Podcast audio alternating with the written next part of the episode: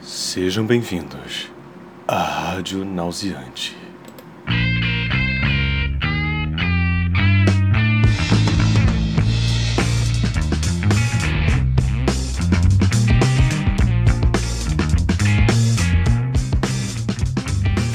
Sejam bem-vindos ao Nauseante.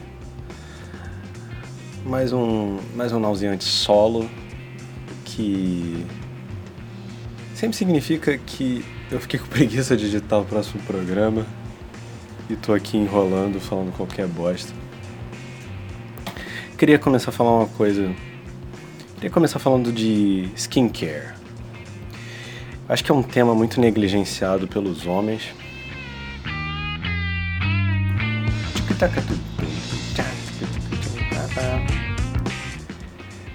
É um tema negligenciado pelos homens.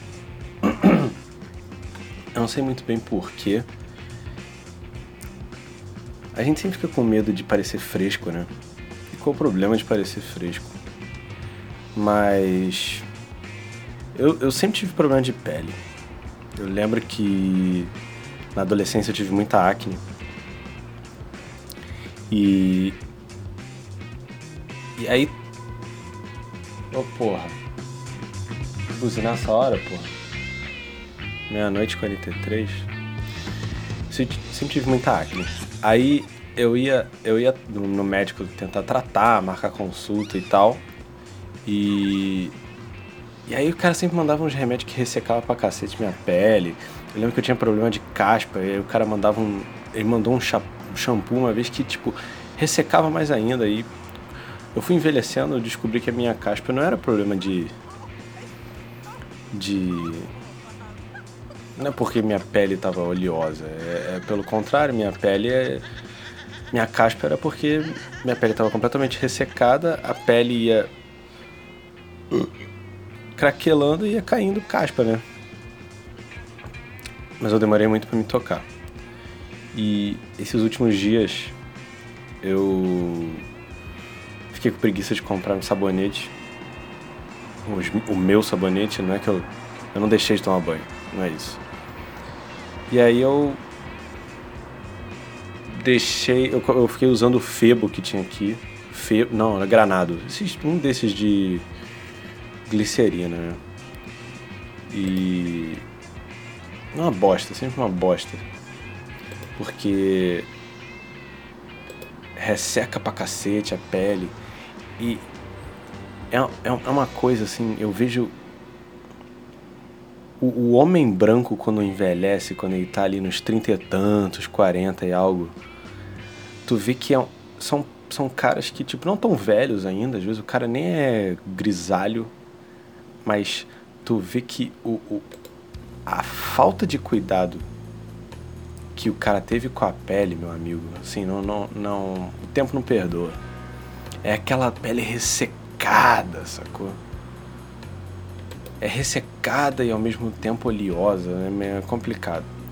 E aí eu fui na farmácia, comprei uns sabonete Nivea, que são os que funcionam muito bem com a minha pele, comprei...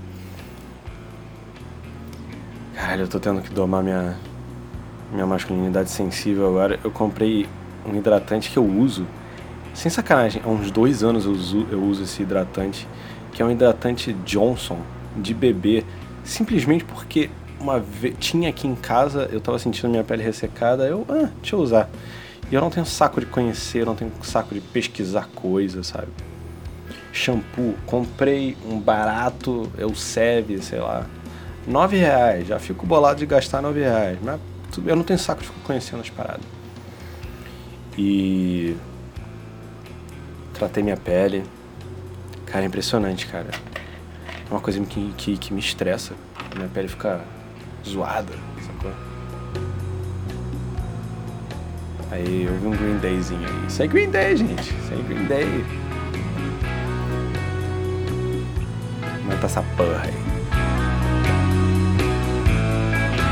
Eu tô experimentando uma coisa. Eu tô gravando o áudio no meu computador.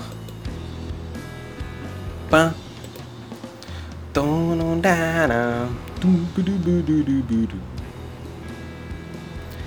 eu tô gravando o áudio do meu computador aqui com o Spotify tocando.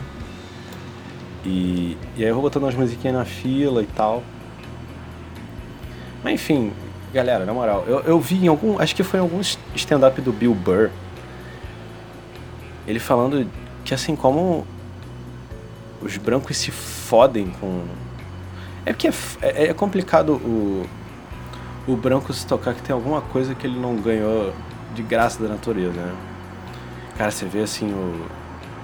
Puta que pariu, o cuidado de pele do Bolsonaro, meu amigo, aquilo ali é lamentável, cara. O cara já come pão francês com leite condensado, fazendo aquela lambança na mesa. A situação cutânea daquele coroa é, é realmente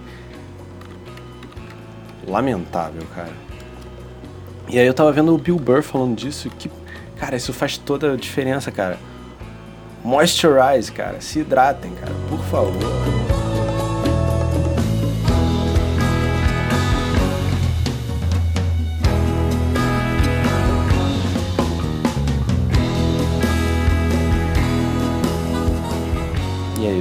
uma musiquinha praiana dessa. Ah, outra coisa, usem filtro solar, é uma coisa que eu não faço. Mas usem filtro solar, cara. Já dizia Pedro Bial, cara. É outra coisa que os brancos neles negligenciam muito, cara. Não que, os, que as pessoas não brancas não precisem de filtro solar, também precisam. É um outro preconceito que as pessoas têm. Não brancos, usem filtro solar. Cuidem de suas cutis. Porra, tem uma amiga minha que ela tem a pele muito suada, cara. Porra, ela tem um pouco mais velha que eu, pô. Eu tenho 25, ela é um pouco mais velha que eu, branca pra cacete, cheia de sarda já. Puta que pariu. Botar um death meta aqui, irmão. Não se assustem, crianças.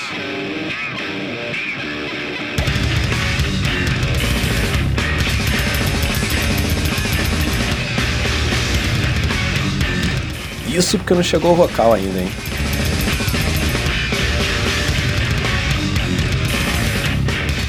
É, achando que ia ser tranquilinho, né? Porra nenhuma, amigo. Que é nervoso. Porra, essa é uma banda chamada Gorguts. Ó o vocal, ó. E... É uma banda que... Tava falando com, com a Carol hoje mais cedo, que era uma banda que tava sempre assim na periferia do que eu ouvia no death metal Pô, quando eu era adolescente eu ouvia muito death metal. Morbid Angel, Dayside, Cannibal Corpse, é, Entombed, Pestilence. Mas o Gorguts é uma banda que eu sempre ouvia falar e eu nunca fui ouvir direito. Eu acho que eu tinha ouvido os primeiros discos, mas me pareceram muito assim, ah, um bom death metal normal, sacou? Que nem, sei lá, um Malevolent Creation, Monstrosity. Monstrosity era maneiro. Aí, porra, recentemente, por que, eu fui ouvir essa porra? Porque eu tenho uma playlist de anos 90. Que aí eu tenho uma porrada de coisa. Tem My Bloody Valentine, tem Smashing Pumpkins e tem uns metal também, uns metal bem brutal. Olha essa guitarra.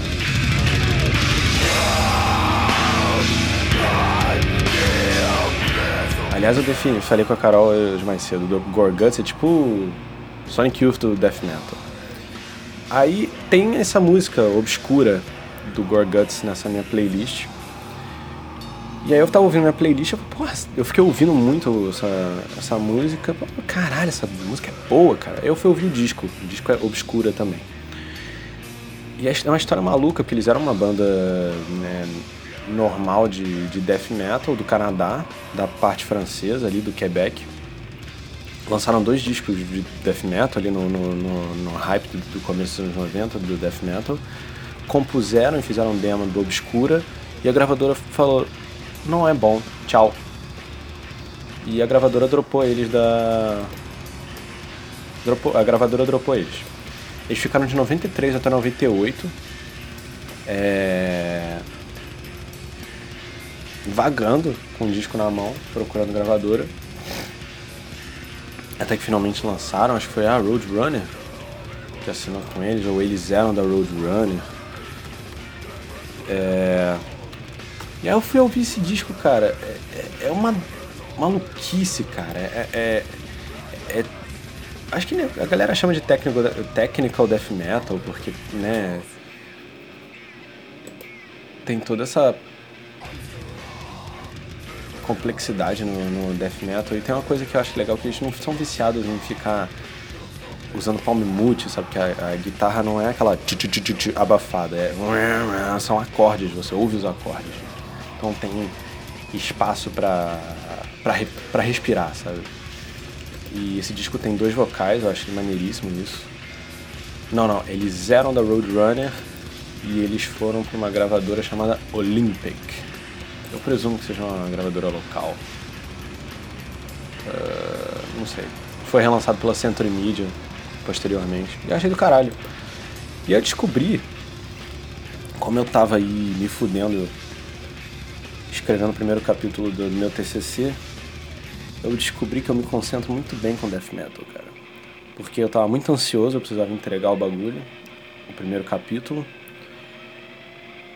E eu tava muito ansioso e eu precisava de alguma coisa que canalizasse positivamente minha ansiedade, toda aquela energia, né? Eu descobri que o death metal me ajuda nesse sentido, cara. E aí eu fui ouvir Gorguts pra cacete. E outra banda que eu acho do caralho de, de death metal técnico. Eu, não, eu nunca sei definir muito o que, que é death metal técnico ou death metal ou prog death metal, sei lá, nem sei se existe isso.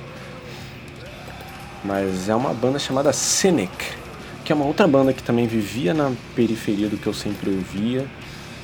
E e maravilhosa, porque eles misturam, pô, eles botam um sintetizador e eles botam vocal limpo.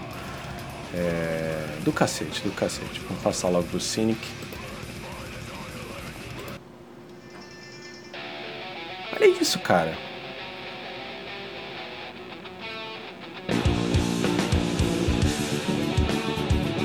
É, essa, essa música é maravilhosa. The Lion's Roar. Quase que eu falei The Lion's Roar. The Lion's Roar, do disco de 2014, Kindly Bent to Free Us. Olha o prog aí, ó. Isso nem é prog, é Jazz Fusion, é Mahavishnu Orchestra.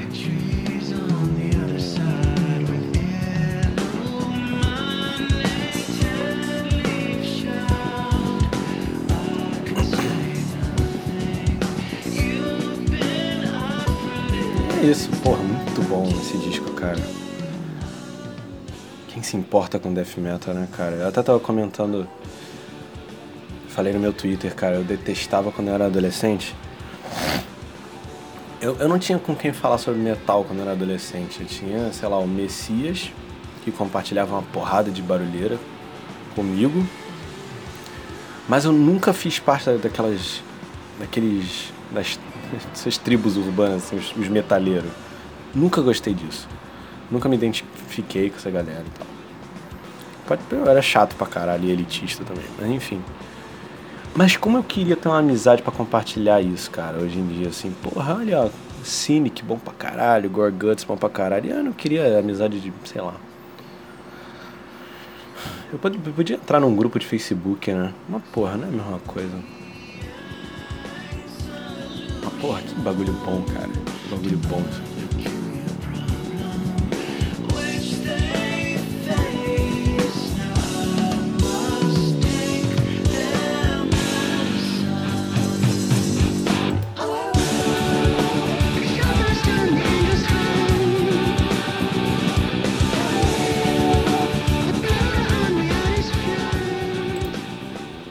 Será que tem alguma polêmica do Bolsonaro para comentar? Mais alguma merda? Acho que eu, vou comentar só o seguinte. Esse filho da puta ficou moralizando o carnaval por causa de uma situação excepcional, cara, o bagulho lá do. Porra, precisa passar carro essa hora, meu amigo? Uma da manhã. Enfim. Ficou moralizando lá uma situação excepcional, tratando como regra. O bagulho do Golden Shower lá obrigou uma porrada de gente a ver, sabe? Uma cena grotesca daquela. Cara, eu não queria ver aquilo, sacou? Bem, as pessoas que estavam ali no carnaval também não, talvez não quisessem, mas enfim, eles podiam virar as costas e ir embora, né? Aí esse merda trata isso como. como. como regra. Não tinha nada que tá perdendo tempo no Twitter. É um babaca, né, cara? Pra depois.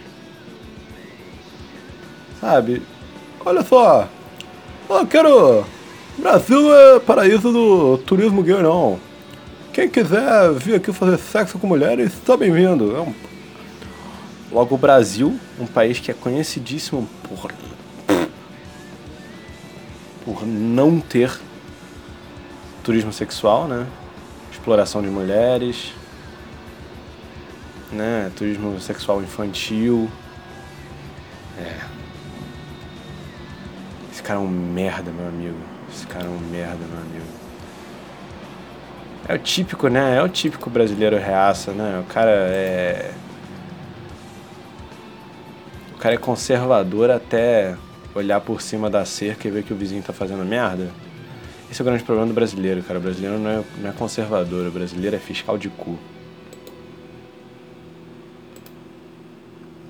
Aumenta esse fade out aí.